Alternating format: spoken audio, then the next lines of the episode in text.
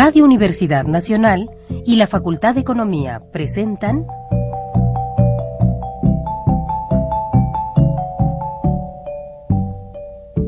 Los bienes terrenales.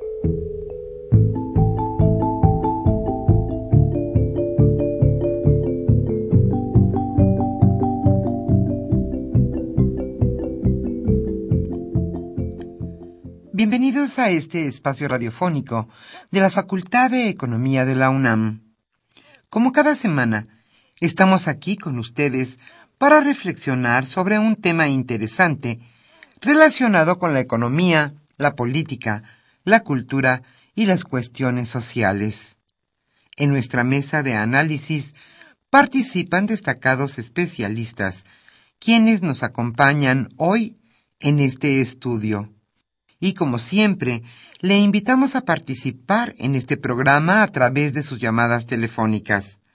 Para nosotros es un gusto saber que usted desde su casa, desde su oficina o en el lugar donde se encuentre, se interesa en el tema que tratamos.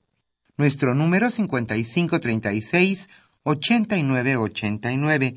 Repito con mucho gusto. 5536 8989.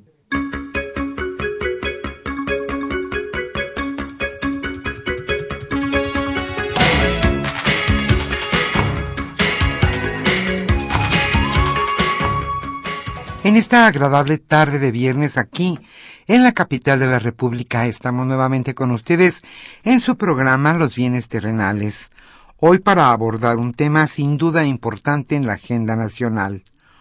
Hoy hablaremos sobre ingresos y gastos de los hogares en 2014. Esto a propósito de la información que dio a conocer el INEGI el pasado 16 de julio. Hoy Carlos Javier Cabrera Adame charlará con Rafael Buendía García, catedrático de nuestra facultad, la Facultad de Economía de la UNAM y especialista desde luego en la materia y está hoy con nosotros Eduardo León Ríos Mingram. Él es actuario egresado de la Facultad de Ciencias de la Universidad Nacional Autónoma de México y actualmente es director general adjunto de encuestas sociodemográficas y registros administrativos del INEGI. Ya desde el año 2007, Eduardo León Ríos, como director general adjunto de Estadísticas Sociodemográficas, coordinó la generación de las estadísticas básicas que requiere el Sistema Nacional de Información Estadística en el terreno precisamente demográfico y también socioeconómico. Es un gusto que esté aquí con nosotros en este programa Eduardo León Ríos Mingram y también desde luego Rafael Buendía García. Ellos charlarán, como decíamos, con Carlos Javier Cabrera Adame sobre este importante rubro, ingresos y gastos de los hogares en el año 2014. ¿Por qué es tan importante conocer tanto los gastos como los ingresos de los mexicanos. Ese será hoy nuestro tema. Como siempre, le invitamos a participar en este programa a través de sus llamadas telefónicas. Nuestro número 5536 89 89. Hoy estaremos obsequiando el libro Cambio estructural de la economía mexicana, cuyo coordinador fue Carlos Javier Cabrera Adame. Este es el libro de hoy y esta tarde estamos con ustedes Humberto Sánchez Castrejón en los controles técnicos y Celeste Camacho y Pedro Rosales contestando con muchísimo gusto sus llamadas telefónicas. Yo soy Irma Espinosa. Antes de iniciar nuestra mesa de análisis, le invitamos a escuchar la economía durante la semana.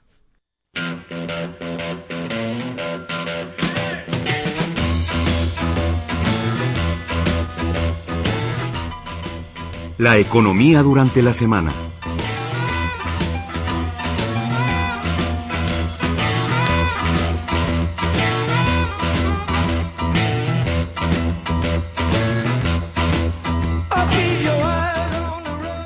Espera el gobernador del Banco de México que se fortalezca el peso.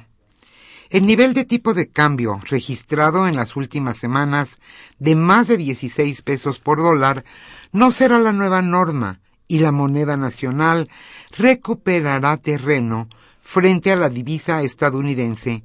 Esto lo señaló Agustín Carstens, gobernador del Banco de México, durante la presentación de su informe trimestral de inflación.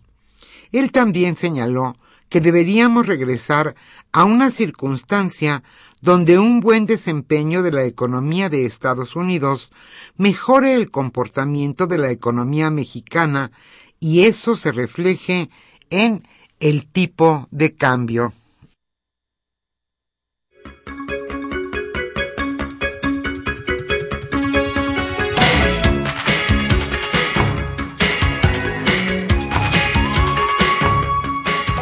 el turismo al alza. Al primer semestre del año, la Secretaría de Turismo reportó un incremento de 7.6% en la llegada de turistas internacionales, 9% en el ingreso de divisas por visitante extranjero y 11.6% en la llegada total de pasajeros aéreos. Esto respecto al mismo periodo del año anterior.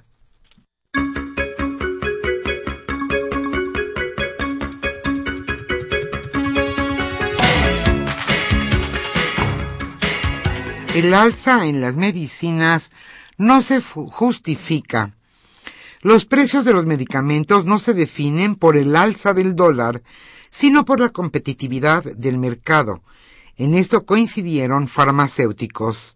Miguel Salazar Hernández, presidente y director general de Boering, México y Centroamérica, señaló que no se pueden aumentar los precios de estos productos solo porque el tipo de cambio está volátil.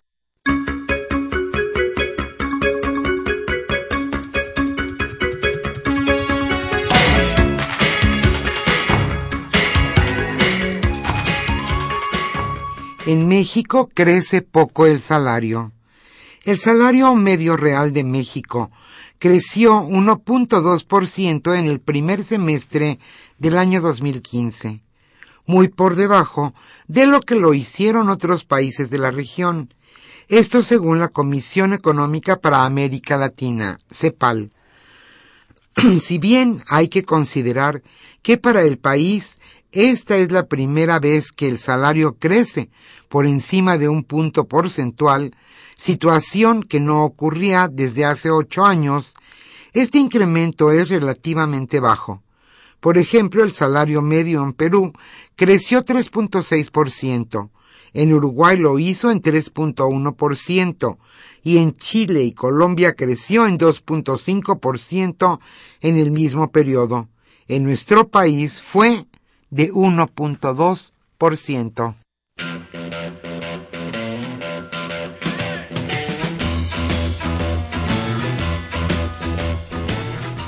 El tema de hoy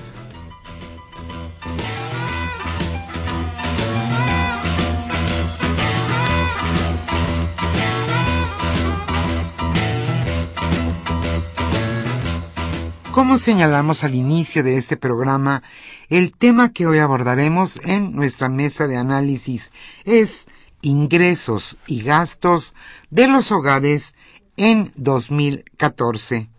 Carlos Javier Cabrera Adame charlará en esta ocasión con Rafael Buendía García, catedrático de nuestra facultad, la Facultad de Economía de la UNAM, y con Eduardo León Ríos Mingram.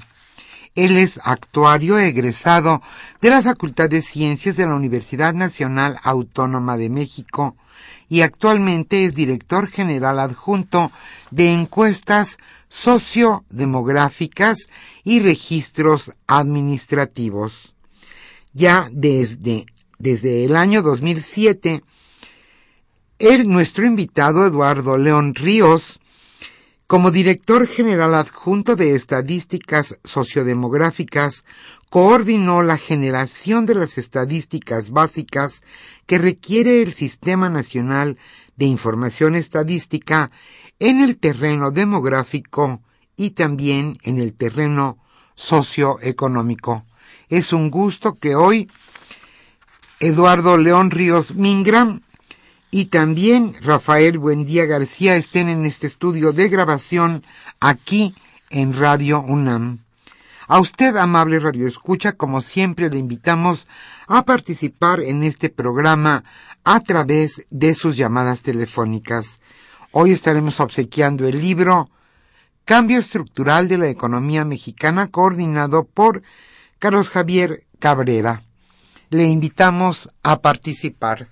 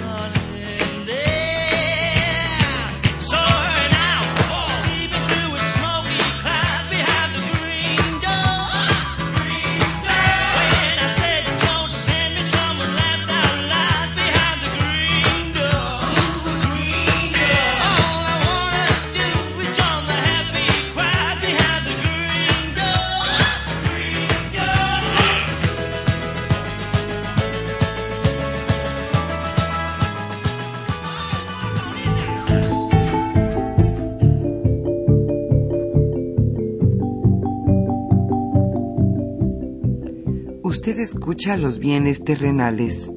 Nos interesa conocer su opinión.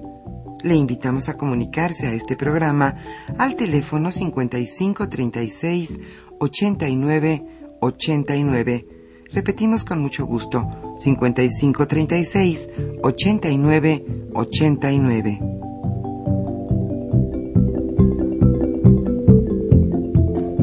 Muy buenas tardes, estimados redescuchas de los bienes terrenales. Bienvenidos a una emisión más de este programa que con mucho gusto lleva a ustedes eh, la Facultad de Economía y Radio Universidad Nacional Autónoma de México. Hoy, como ya se comentó, vamos, eh, bueno, contamos aquí con la importante presencia de Eduardo Ríos Mingran, muy bienvenido, como ya se comentó, funcionario de la, del INEGI, que tiene bajo su cargo la elaboración de un conjunto de encuestas y entre, entre ellas la eh, la encuesta nacional de ingreso y gasto de los hogares. Eh, esto es una encuesta muy importante porque da cuenta de los ingresos que tiene la población eh, mexicana, como señalan, eh, cuál es el monto de los ingresos, cuál es su origen, su procedencia y cómo se distribuye. Eh, da cuenta también de los gastos, en qué gastan los, los, hogares mexicanos, en qué gastan los, los, eh, los, ciudadanos mexicanos, informa también de su distribución regional eh, en cuanto a hogares eh, urbanos y no urbanos, considerando a los no urbanos como aquellos que como aquellas localidades que tienen menos de 2500 habitantes y como eh, localidades eh, urbanas aquellas que tienen 2500 habitantes. Ese es un criterio que ha sido debatido sobre su pertinencia eh, etcétera pero así está por lo pronto así está el asunto. Da cuenta también sobre los ingresos que, que de los perceptores en, en, en, nuestro país. Hay un total de 75 millones de perceptores a nivel eh, nacional. Eh, nos informa de cuánto perciben eh, en promedio. Es todo esto ordenado a partir de múltiplos del del salario de salario mínimo. Son datos que ya los veremos con más detalle pero que realmente pueden llaman la atención sobre el bajo nivel de ingresos que los perceptores de nuestro país eh, tienen un porcentaje muy elevado de ellos perciben ingresos eh, por debajo de los dos salarios mínimos, pero eso lo veremos con un poco más de, detalle. Pues muy bienvenido, Eduardo. Muchas gracias por estar aquí con nosotros. Eh, te agradecería si nos pudieras presentar una visión sobre qué es la ENIC, eh, cómo se levanta, desde cuándo se levanta, cuáles son sus características, por favor. De acuerdo, pues muchas gracias. Buenas tardes. bueno, como bien lo señalabas, es una encuesta muy importante, es una encuesta además que ya como, como encuesta en manos del INEGI, eh, recién cumplió 30 años. Sin embargo, eh, las encuestas de ingresos y gastos eh, datan de los años 50 y se han venido levantando eh, la Dirección General de Estadística ahora eh, inmersa en el, en el INEGI eh, es una es una dependencia o una institución que tiene más de 100 años. Y eh, los levantamientos de las encuestas de ingresos y gastos se vinieron levantando por la Dirección General de Estadística cuando estaba en Industria y Comercio. En algunas ocasiones las levantó el Banco de México, en alguna ocasión las levantó el, la Secretaría del Trabajo, las vuelve a retomar la, la Dirección General de Estadística ya en la Secretaría de Programación y Presupuesto. Y a raíz de que se conforma como INEGI, como Instituto Nacional de Estadística, Geografía e Informática en ese momento, en el 93. A partir del mismo, de 1994 la retoma el INEGI. Hace un levantamiento en el 94, eh, perdón, en el 84. El INEGI se conformó en el 83. Eh, se levanta después en 1989 cinco años después, después se levanta en 1992 y a partir de 1992 se vuelve una encuesta que se levanta cada dos años y así la hemos traído desde 1992. Eh, pues es una encuesta como este eh, compleja en cuanto a lo que capta. Estamos, por ejemplo, 10 eh, días en el hogar. Eh, en el primer día son consta de seis cuestionarios. Vamos y levantamos un cuestionario. Este informante directo. Para los ingresos necesitamos preguntarle al informante directamente sus ingresos. Entonces tenemos que dar vueltas y tenemos que hacer citas para hacer para hacer el levantamiento. Eh, Diez días estamos en el hogar, como decía, los cuadernos de gastos son cuadernos muy voluminosos en donde nos registran gasto diario las eh, el, conocedor o el, que lleva el gasto en el hogar. Entonces son es una encuesta eh, pues muy tradicional, pero sí con, con, mucho grado de complejidad. ¿Y qué es de gran utilidad para conocer la estructura de los ingresos en nuestro país? Eh, ordenado la población por deciles, por 10%, cortes de 10%, de donde se clasifican los hogares de más bajos ingresos hasta los hogares de más altos ingresos. Eh, que hay, hay, una cosa, habría una cosa que me gustaría comentar, este, pero lo hacemos un poco más adelante acerca de por qué, de si realmente el Resil 10 refleja eh, la concentración del ingreso en nuestro país. Pero si nos quisieras dar, lo podemos ver un poco más adelante, pero si nos quisieras eh, hacer favor de comentarnos eh, los resultados que se obtuvieron con esta encuesta que se publicó el 16 de julio de 2014. Sí, bueno, los principales... Perdón, de 2015, con datos al, 2014.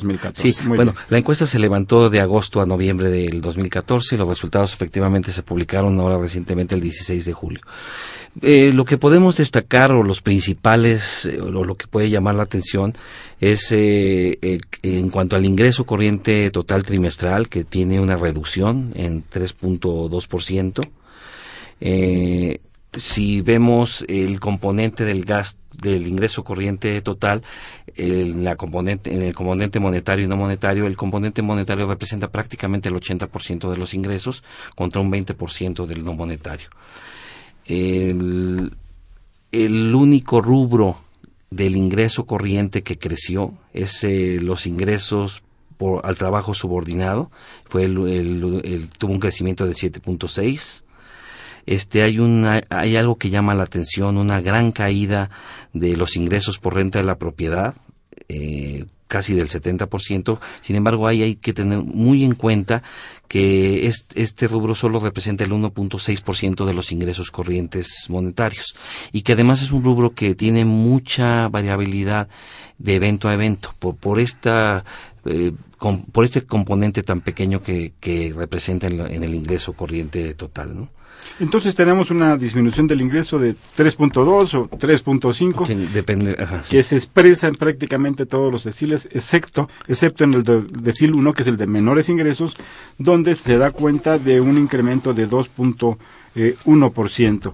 Eh, en materia de gasto, ¿qué sería lo, lo- lo relevante, Eduardo? Bueno, De- no, no más antes de rapidísima, antes, sí, claro. sí, rapidísimo, este, eh, esto de los deciles, ¿no? Porque bueno, Muy sí bien. lo manejamos muy, mu- mu- ya, este, muy comúnmente el decil. Nomás un poco explicar que, pues, que ¿Cómo, cómo, cómo se conforman los deciles? Bueno, los hogares son agrupados de acuerdo a su- al ingreso que perciben.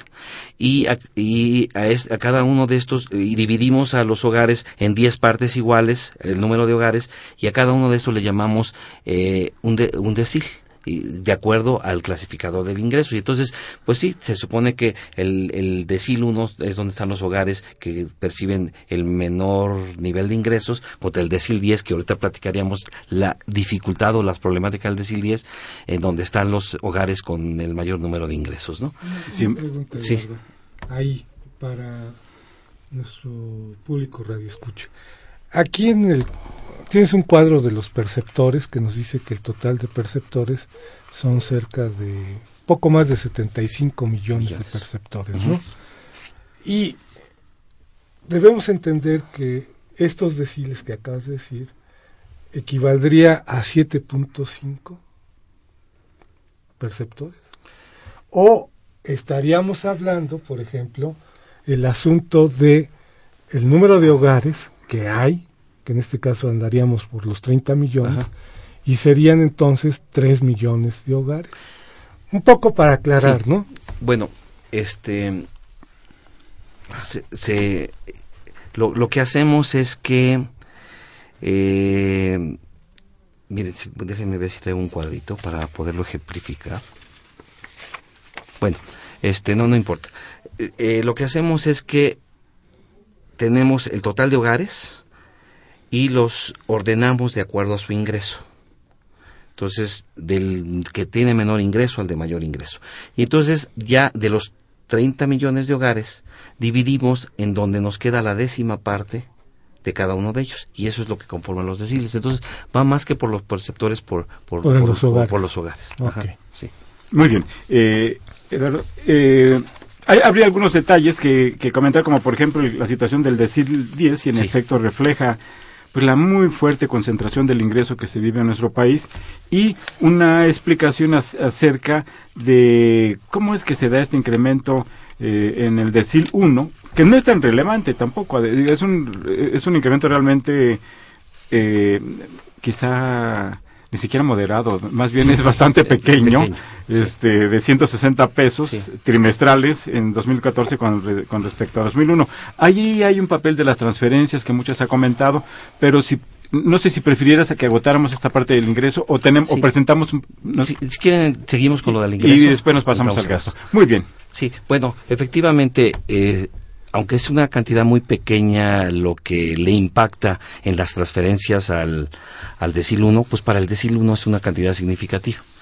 Y sí, hay unas diferencias fuertes entre el decil 1 y el decil 10, ¿no? Este, prácticamente de 20 veces el, el ingreso que trae el decil 1 contra el decil 10. Ahora, es muy importante hacer ver que, que bueno, en, en México y en el mundo, eh, tenemos siempre un problema con la población de muy altos niveles de ingresos. Estas encuestas difícilmente los captan y es lo que se le llama el truncamiento, o sea, tenemos, como ustedes saben, aquí en México hay pues un grupo de población que tiene ingresos Mucho, pero mucho. que, que- que- que figuran en listas de, De la Forbes. de Forbes. Esos no los captamos, no los captamos, es muy difícil captarlos. Entonces, si bien es cierto que tenemos ahí un truncamiento por estos, esta población de muy altos ingresos, eh, a algo que no me refería hace ratito de los objetivos de la ENIG o del uso de la información de la ENIG, si bien es cierto que en algún tiempo la ENIG era un insumo principal para eh, estimar los ponderadores del índice nacional de precios al consumidor, últimamente y en los últimos años es un insumo muy importante para la medición de la pobreza. Y para la medición de la pobreza, la captación en los primeros deciles, tenemos una muy buena representación. Entonces, para uno de los objetivos que tiene la ENI, que es la medición de la pobreza, están bien representados los deciles. El decil 10 como en todas las encuestas en el mundo, tienen ahí un, un truncamiento porque no captamos. Y aún, y a pesar de eso, se marca una diferencia significativa entre el decil 1 y el decil 10. Vemos de 20 veces el, el ingreso corriente.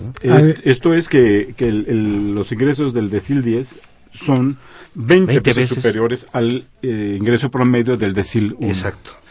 Este, eh, esta, estos datos, este descenso de los ingresos en nuestro país, eh, pues son, ya, los venimos arrastrando en realidad desde 2008, estoy hablando de memoria. Aquí él nos dice que en 2012 con respecto a 2010 hubo un incremento de 1.5 en el ingreso promedio de los hogares del país, pero después de, de, bajas muy fuertes en 2010, en 2008, más en 2008 que, que en 2010, pero igualmente bajas eh, muy importantes. Y esto es expresión del insuficiente crecimiento económico del país. Si el país creciera más, si el producto fuera mayor, si hubiera eh, más ingreso eh, en consecuencia, más empleos, pues los ingresos subirían. Esto querría decir que prácticamente desde el año 2008 y quizá 2007, porque el dato de 2008 se tomó este, con respecto a 2007, pues en nuestro país ha tenido un crecimiento bajo eh, eh, e insuficiente. ¿Es correcta mi interpretación? Sí, sí, bueno, eso es lo que refleja efectivamente la información, ¿no? O sea, no, no ha habido prácticamente. Eh, o sea, si, si comparamos, la ventaja que ahora tenemos series históricas es que nos permiten comparar los diferentes eventos y, y en muchos de los rubros no hemos podido recuperar la situación que teníamos antes del 2009. Antes del 2009. sí. Una pregunta, Eduardo. Aquí en la en la encuesta mencionas el ingreso corriente total promedio, ¿no? Y resulta que el decil 1, el promedio trimestral es de 7.716 pesos, que esto equivaldría aproximadamente un poco más de los 2.000 y fracción de pesos mensuales. Mensuales, así es mientras que en el decil más alto, el décimo, andaríamos en los 50 mil pesos. Aproximadamente. Un poco Y en consecuencia, lo que estamos viendo aquí en el decil 1 es que la, ese decil tiene un salario mínimo equivalente mensual. Más o menos es lo que podríamos entender de este cuadro, ¿no?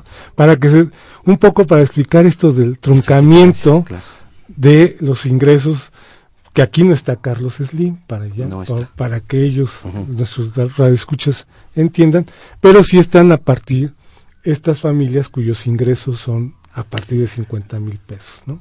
Mensuales. Así es, en promedio. Sí. Pero hay un problema ahí, este, hay un segmento de la población muy importante que, que percibe 50 mil pesos. Pero hay un segmento también muy grande que percibe muy por encima de los 50 mil. Y eso no, no, se, no lo capta la, e, e, Este es un promedio, sí, o sea, 50 mil promedio en el hogar. Este, ahora, en el hogar es distribuir el, el, la percepción de los de los miembros del hogar.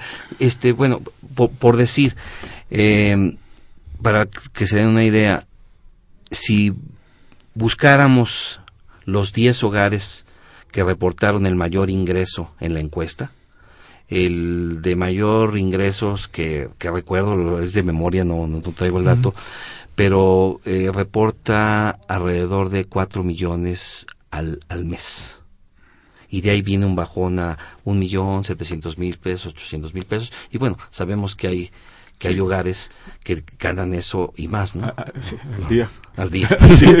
y no nos alcanza entonces, para medirlo. Entonces, una idea, al que más grande el, hogar que captamos con ingresos más altos esté alrededor de 4 millones. ¿Y es posible tener información sobre, una, una información más desagregada digamos, eh, por percentil, por, por unidad, este, sí, Eduardo? Sí, se podría dividir todavía más, eh, decirles la, una unidad que, que se ha venido trabajando históricamente, pero se puede particionar a, a percentil o a, o a la desagregación que uno quiera para ver las diferencias más... más de manera más desagregada. Más desagregada, sí. Por ejemplo, para ver si el 1% de los hogares, en compara eh, cuánto es el ingreso que tiene en comparación con otros rubros o otro de los percentiles, ¿no? Eso se puede hacer. Al interior de ese decir. Se, puede ingresar a, la, a, la ENIC. A la base de datos. A la base de datos de ENIC y, encontrar esta información. O sea, no encontrarla, o que construir el usuario.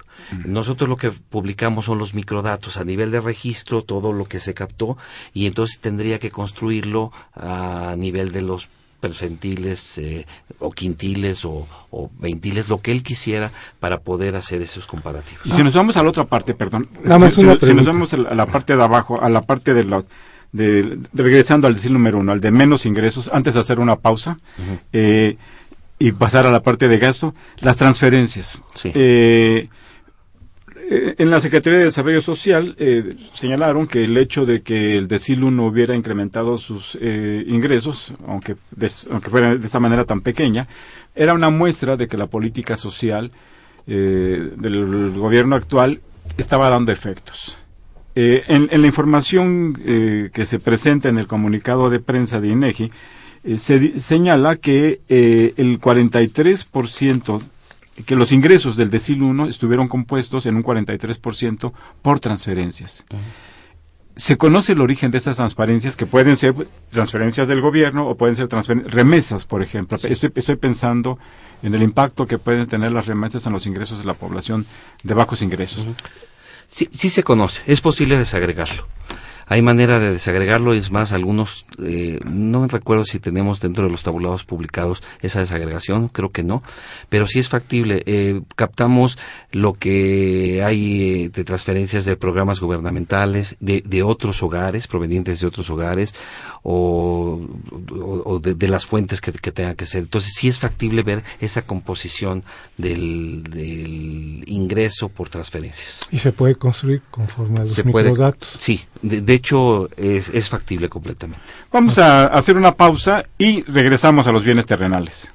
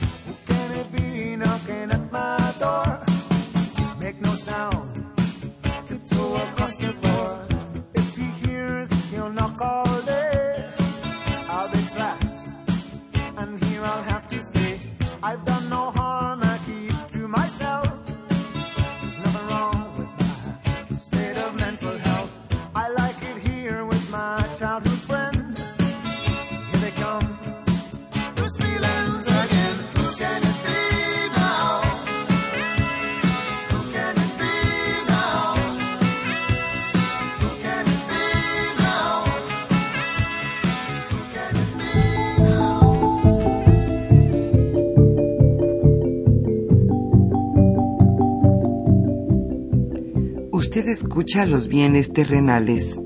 Nos interesa conocer su opinión. Le invitamos a comunicarse a este programa al teléfono 5536 89 89.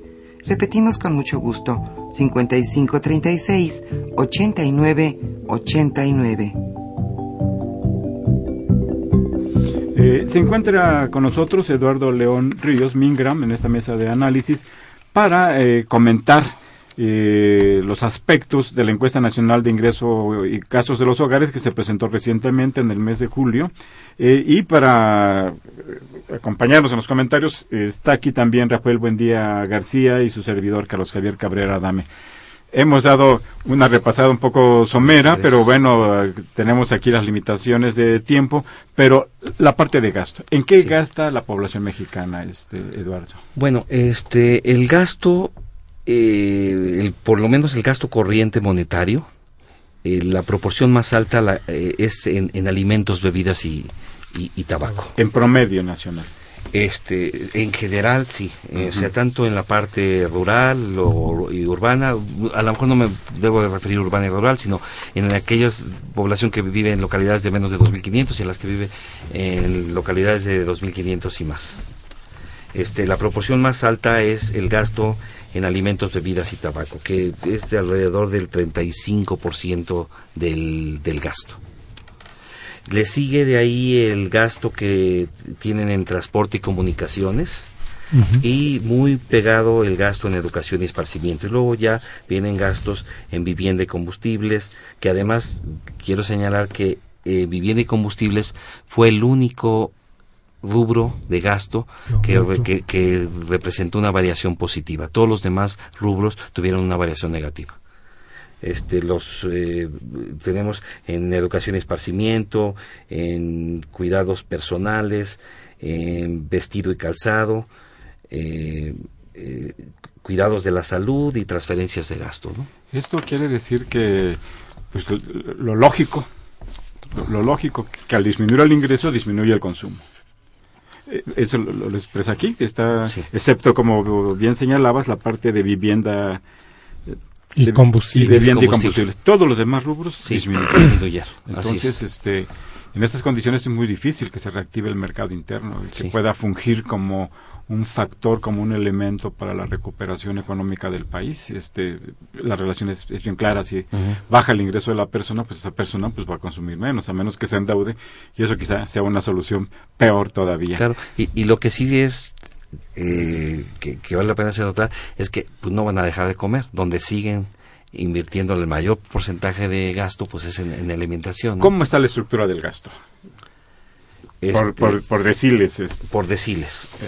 Bueno, eh, por deciles tenemos una disminución del gasto prácticamente en todos los deciles. Eh, se pronuncia más en los deciles del quinto decil al noveno decil, es donde la, la disminución es más drástica, y se incluye también el primer decil. El primer decil no se salva, también es, es drástica.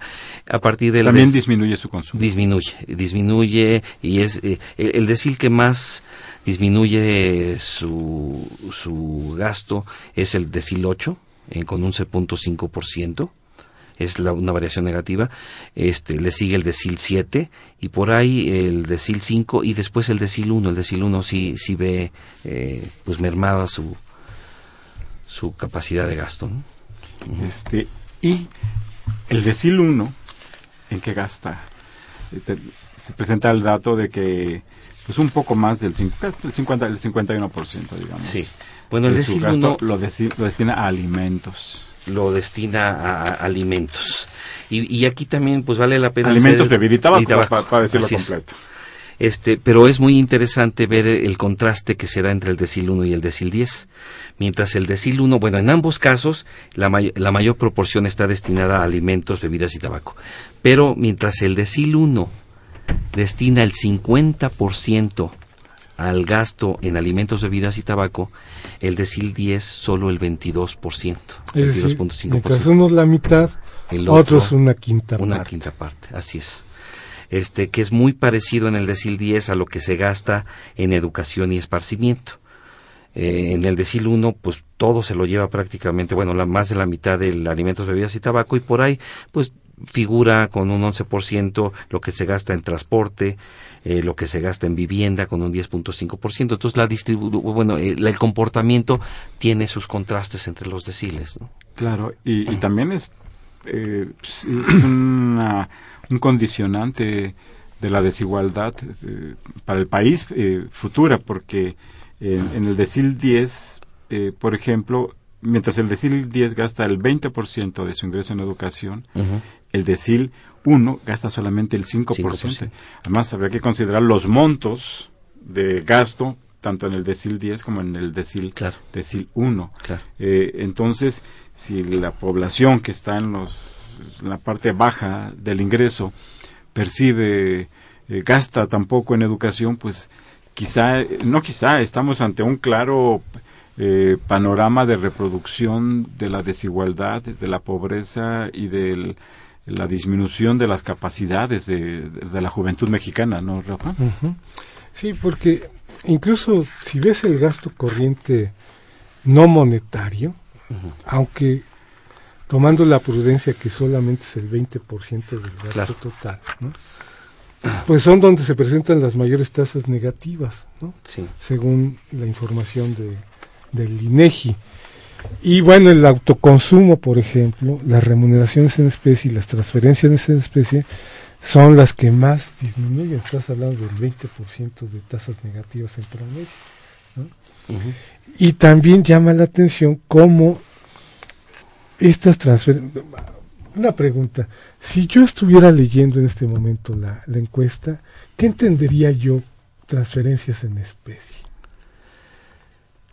Como efecto de gasto o de ingreso. De gasto, De gasto. de gasto. Bueno, las transferencias en especie son lo que, si yo tengo un negocio familiar, eh, lo que destino a, a, a alguna otra familia o algún, algún- a- o, o alguien este con un pago de, de, de lo que de lo que produzco en el, en el Digamos que la solidaridad o, también o- o los servicios o los servicios. Pues no hay capacidad no sí. Fíjate. Eh, eh, lo que pasa es que es interesante porque efectivamente, si la gran mayoría de los mexicanos, su gran proporción de ingreso proviene de la remuneración subordinada, de trabajo subordinado, ¿no? por un lado, y por el otro, tiene ingresos eh, monetarios, eh, perdón, no monetarios, Y como decía Javier, evidentemente baja el gasto. Pero esta solidaridad entre los hogares se ve Se ve afectada. afectada. ¿no? Así es. Esto de la especie, el autoconsumo y también serían las remuneraciones en especie. Sí, las remuneraciones en especie también. Hay Una, una, hay una pregunta que yo quisiera plantear, Eduardo. ¿Por qué hay una discrepancia entre el monto de los ingresos y el monto de los gastos? Hay- es menor el, el nivel de los gastos. el de los gastos que el del ingreso. ¿Tenemos pensando en que hay alguna parte de ahorro? La- Bueno, este, si por ahí traemos un cuadro que, que da cuenta de esas diferencias entre el ingreso y el gasto. Y eh, vemos que el comportamiento en los primeros deciles hay una un- una menor proporción del ingreso respecto al gasto. O sea, se gasta más que lo que se ingresa en los primeros cinco deciles. En los cinco restantes deciles, en los de más ingresos, sí hay una capacidad inclusive de ahorro. Se, se gana más o, se, o ingresa más de lo que se gasta. Entonces, eh, si, si lo estamos considerando que los deciles de más altos ingresos pasa eso, pues es lo que, lo que puede... lo que explica la diferencia. un poco la diferencia. Entre. Claro, sí, hay- que- sí es- sí podemos considerar como un ahorro. O sea, sí hay, Total, sí- sí hay- sí hay ¿no? capacidad, sí hay capacidad para en- algunos deciles. En estrato, quizá en- más bien algunos eh, estratos muy reducidos de la población, Sí. ¿no? que sí tienen una capacidad de ahorro. Habría, habría que, ver- que contrastar contra encuestas que captan cuánta gente está ahorrando para ver este en qué proporción se está dando el ahorro porque bueno ese es eh, aquí es el supuesto es una capacidad no necesariamente están ahorrando no Ujú. Este, quisiera yo regresar, eh, no sé si, si respecto al gasto nos quisieras eh, puntualizar alguna cuestión, eh, Eduardo. Este, pues bueno, nada más, eh, así como hablaba yo del comportamiento del gasto entre el primer decil y el decil 10, también hay una diferencia entre los que consideramos habitantes en, áreas rurales o en áreas urbanas, eh, mientras en áreas eh, urbanas se gasta el 33% en alimentos, bebidas y tabaco, en la parte rural este gasto asciende a más del 40%. Una pregunta. En promedio. En promedio. ¿Sigue existiendo esa diferencia de el gasto que se hace dentro del hogar y el gasto que se hace fuera del hogar? en alimentos, por ejemplo. Sí, sí, sí. Sigue sí, existiendo sí, sí, se esa separación. Se puede separar eh, gastos en alimentos dentro del hogar y gastos en alimentos fuera del hogar. Y, regresando un poco al tema de los ingresos, eh, Eduardo, ya, ya, habíamos dado, le habíamos dado yo una, pasada al tema. Eh, la información eh, da cuenta de que en el país existen 70, un poquito más de 75 millones de perceptores de ingresos. Estén en los mercados formales o informales, pero perciben ingresos en, el, país. Sobre esta, este universo de 75 millones de personas, pues llama la atención de que un porcentaje muy elevado de ellos eh, percibe hasta dos salarios mínimos. Así es. Y este problema es todavía más grave en las zonas rurales, en localidades de menos de 2.500 habitantes, donde eh, pues prácticamente el 84%, sí. el 84% de los perceptores reciben hasta dos salarios mínimos. ¿Nos podrías abundar un poco sobre esta situación?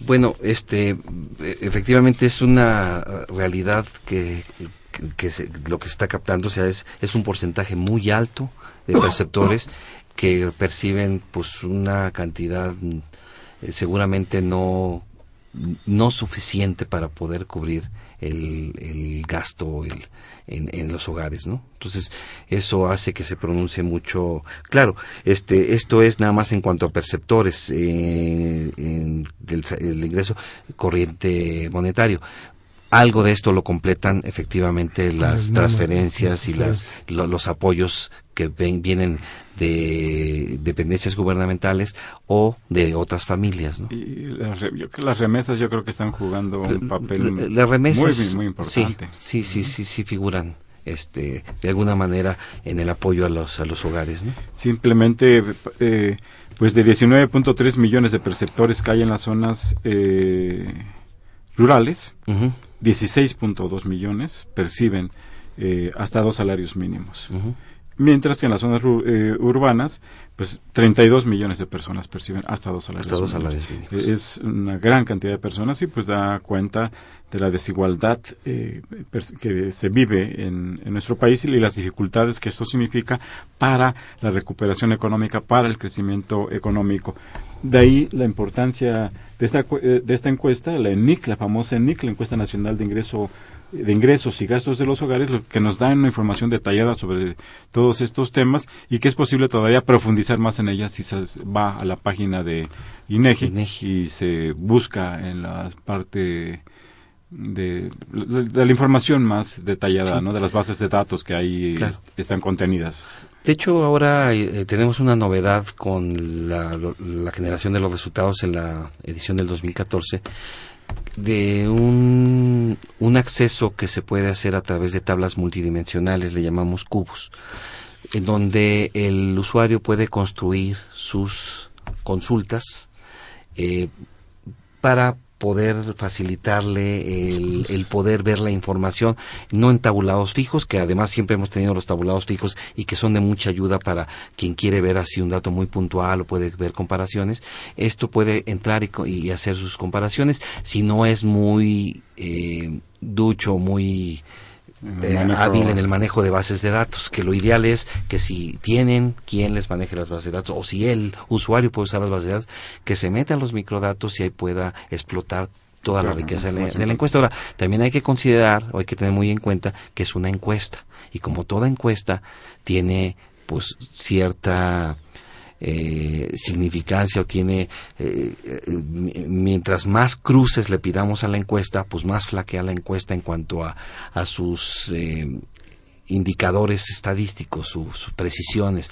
Ya el, nivel de coeficiente de variación va variando mucho. Como siempre se mueve un dato en un intervalo de confianza, pues si el dato es muy escaso, pues el intervalo de confianza se puede hacer grandísimo. Entonces eso hay que tenerlo muy en cuenta para cuando se explota la información. Y sobre todo para extrapolar. Si les parece bien, vamos a, ceder los micrófonos a, nuestros radioescuchas. Eh, don Leopoldo Ruiz, gracias por llamar, lo hace desde Coyoacán. Él plantea que hay estudios que aportan en términos teóricos hasta dónde se llevan a cabo o se aplican estos estudios para resolver los problemas del país. Eh, bueno, esperamos que sean tomadas en cuenta los estudios, las observaciones que proporcionan diferentes instituciones, eh, en este caso como INEGI, que da muy claramente da cuenta de la situación del ingreso y del gasto en nuestro país. Don Jesús Ríos, un saludo muy cordial. Eh, él habla de la delegación Miguel Hidalgo. ¿Qué papel juegan en el análisis que hace la institución, INEGI supongo, la disminución o aumento de las remesas que cada año reciben muchos de los hogares eh, más pobres de este país? Y cuál fue su papel en el incremento de más de dos millones de pobres en, durante ese tiempo. Ya le hemos comentado que se puede ver. Sí, bueno, eh, efectivamente se captan las remesas, hay manera de ver qué fue lo que se captó. Eh, si lo comparamos contra las cifras oficiales que tienen otras instituciones como Banco de México, hay que tener cuidado porque a veces no, no es exactamente lo, lo mismo que se capta. pero, pero ahí se puede ver eh, cuánto se recibió por remesas, por, por dinero que de familiares o amigos en el extranjero y ver cómo, cómo está impactando o qué, qué impacto tiene. Lo que sí sabemos es que ha habido una baja de migrantes eh, a los Estados Unidos. Este, sabemos que ha venido a la elección, hubo mucho eh, muchos deportados, ha habido muy y entonces pues también hay una merma natural de las de las remesas. Sin embargo, es un rubro muy importante. muy, aún sigue siendo muy, muy, importante. Eh, y más con la depreciación del peso, bueno, que, esto no se refleja en la encuesta, pero porque es un fenómeno que, que quizá no se que, no se expresa, que no se refleja cabalmente. Claro. Pero el, en pesos el, el dinero recibido por las familias mexicanas, por nuestros connacionales, nuestros hermanos que están allá, que están haciendo un gran esfuerzo por eh, sostener, por ayudar a sus familiares aquí en Y si ahorita llegan dólares, pues... Eh, en pesos. En pesos se vuelve claro. Javier Guerra, eh, de la Benito Juárez, gracias por llamar. Eh, ¿Qué tanto ha disminuido el ingreso en los últimos años? Ya comentábamos que al menos desde 88. Sí, sí viene una disminución. Eh, cada dos años viene. Sí. y, como yo mencionaba, no hemos podido recuperar lo que el ingreso que tenían los hogares hace seis años, no, seis, ocho, ocho años. Ocho años. Ocho, años, sí, eh, ocho años. En que los ingresos están por debajo del ingreso que tenía la familia mexicana hace ocho años. Fernando López Leiva, gracias por llamarnos, nos habla de Naucalpan. Dice, por los escalofriantes números que vamos escuchando, parece que no estamos para eh, echar cohetes de alegría. Pues, creo que no, Nuestra intención no es desanimar ni mandar un mensaje ni este, negativo, eh, pero no estamos, don Fernando, para echar cohetes, al contrario, eh, estamos para, para tener algo de preocupación y de reflexionar sobre lo que está pasando. Ojalá que esto se extendiera a otras esferas eh, públicas particularmente se pudieran tomar medidas para eh, mejorar, para impulsar el crecimiento económico en el país. Si me permites, incluso si tomamos la encuesta y el, los ingresos por trabajo subordinado son importantes, creo que cobra mucho más significación el asunto de los aumentos en los salarios para reactivar el mercado interno. José Guadalupe Medina, gracias por llamarnos, nos llama de Nezahualcóyotl. Eh, plantea, ¿qué impuestos eh, podrían eliminarse para incrementar los ingresos de los hogares mexicanos?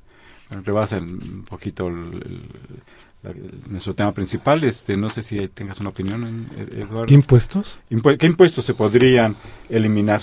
Bueno, el del ISR lo que tendría que hacer es reducir las tasas en dado caso. Yo creo que más bien pero que hay que aumentarlas. Exactamente. Tendría que ser más progresivo, que quien más gane, más pague. Y quizá habría que eliminar este, ciertas tasas preferenciales en el IVA. A los que más ingresos tienen también, ¿no? A las empresas. A ver que tomar en, cuenta que este es un tema bueno que, hemos analizado y que vamos a analizar aquí y, bueno pues claramente se puede observar que nuestro país es de los países que tienen menores ingresos tributarios debido principalmente a la baja carga tributaria de las grandes empresas. María Magdalena Reyes eh, nos habla de Coyacán, gracias por hacerlo. La encuesta, ¿qué resultados muestra en torno al tema de la situación del campo mexicano? ¿Cuál es la metodología que siguen para encuestar a las familias rurales más alejadas? No sé si quieres. Ya, algo se comentó. Bueno, este, sí, eh, la muestra tiene una selección. Bueno, tenemos un marco nacional de viviendas eh, que es una, un marco maestro eh, de donde se hace la selección. la, tenemos divididas en unidades que le llamamos unidades primarias de muestreo y tenemos el marco estratificado estratificado por área geográfica y también por área socioeconómica. Entonces, nos permite eso tener identificadas las áreas urbanas y rurales y dentro de las áreas urbanas y rurales en el, el estrato alto, medio, medio bajo y bajo.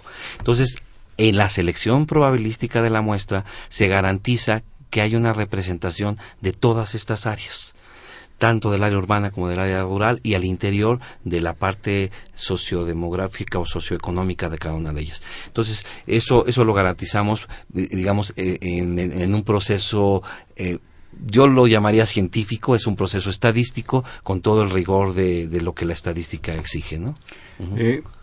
Jorge Aguilar nos habla de la, de la delegación Tlalpan. Plantea qué papel juega la inflación y su control por parte del Banco de México en el ingreso y gasto de los hogares. Este, pues ahí, ahí, el, punto está en que pues el, la política monetaria que se aplica en nuestro país pues tiene un objetivo de mantener una inflación en torno al 3% y, y pues, de acuerdo a los informes que presenta el Banco de México, que antier, por cierto, se presentó el informe trimestral, pues ellos dicen que mientras menos empleo, mientras menos gasto, pues menos riesgo hay de que de que aumente la, la, inflación es la perspectiva y el papel de la política y los datos que acabamos de mencionar de la disminución del 3.2 y del 3.5 son en términos reales sí. ¿no? que les quede clara a nuestros ya nos queda un par, nos queda un minuto casi. Eh, Manuel Munguía gracias por llamarnos. Dice la reforma laboral y el outsourcing eh, como desatino del actual mandatario eh, plantea que no eh, que esta situación no permitirá que la economía mexicana crezca ni siquiera al 1.5, pues el futuro económico se ve más negro. El actual mandatario muestra su ignorancia al manifestar que estamos eh, blindados ante el exterior. Hemos transmitido su opinión, don Manuel Munguía, le enviamos un saludo. Teresa Gómez Luna habla de la delegación Tlalpan. ¿Cómo distorsionan estos encuestas eh, personajes de la talla de Carlos Slim? Muy rápidamente. Este, como, como mencionábamos. No, recibe a, la persona que lo. No, los captamos. No proporciona información. Este, las encuestas es muy difícil. Como hacemos una selección probabilística y es tan son tan pocos, pues no los captamos. O sea, es difícil. Tendría que ser un censo para poderlos captar. Y, pero sí es posible acceder por otras vías acerca de las fortunas de los grandes hombres. Hay un intento ahora de, tratar de recuperar el ingreso de toda la población a través de los registros del SAT. Este, Soledad Tinoco Martínez, gracias por llamar, es estudiante. Pregunta, con este tipo de encuestas, ¿se puede saber qué tan endeudadas están las familias? ¿Podemos acceder a eso? Pues eh, si, si comparan el ingreso contra el gasto, este, ahí, puede ser una idea de si se, porque se pueden estar endeudando o también pueden estar vendiendo algo, pueden estar vendiendo un activo, y con eso solventar el, el, diferencial entre el ingreso y el gasto. Pero hay que meternos por decir, sí, para que sepamos. Eh, Adrián Paredes, eh, de, la Facultad de Economía, un saludo. para medir la pobreza y desigualdad en el país se ocupa la ENIC qué tan confiable es medir la pobreza y desigualdad por medios por medio de esta encuesta. Sí, eh, eh utiliza la ENIC, el módulo de condiciones socioeconómicas. Eh, eh, ¿Qué más nos puedes es, es el conjunto, es el, es el, binomio ENIC módulo de condiciones socioeconómicas. O sea, solo la ENIC es un complemento en cuanto al número de viviendas, pero en realidad lo que usa el Coneval es el módulo de condiciones socioeconómicas, que es la misma ENIC sin gasto. Sin gasto. Ajá. Ahí está. Eh, se nos ha agotado el tiempo. Muchas gracias por, por su atención, muchas gracias por escucharnos, por hablarnos. Eh, también eh, muchas gracias al maestro Eduardo León Ríos Mingram por haber estado esta tarde con nosotros. Él es director general adjunto de encuestas sociodemográficas y registros administrativos del Instituto Nacional de Estadística y Geografía. Muchas gracias. No, al contrario, muchas gracias por, invitarme al programa. Muchas gracias, eh, Rafa. Les recuerdo que tenemos una página de Facebook que es facebook.com diagonal los bienes terrenales. Se pueden escuchar nuevamente este y los programas anteriores que hemos eh, transmitido. Les deseo muy buenas tardes y los esperamos el próximo viernes a una emisión más de los bienes terrenales, que es un, programa, un programa de la Facultad de Economía y de Radio Universidad Nacional Autónoma de México. Muy buenas tardes. Buenas tardes.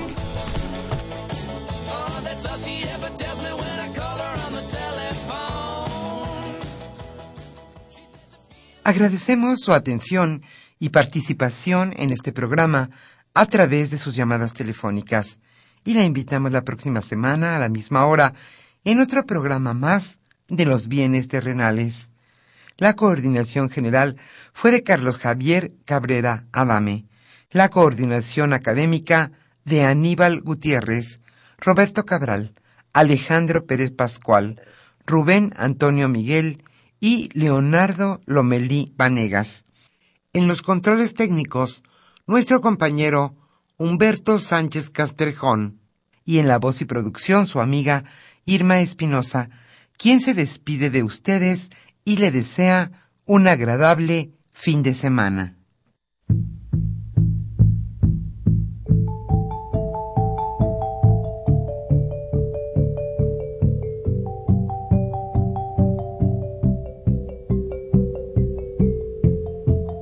Radio Universidad Nacional y la Facultad de Economía presentaron Los bienes terrenales.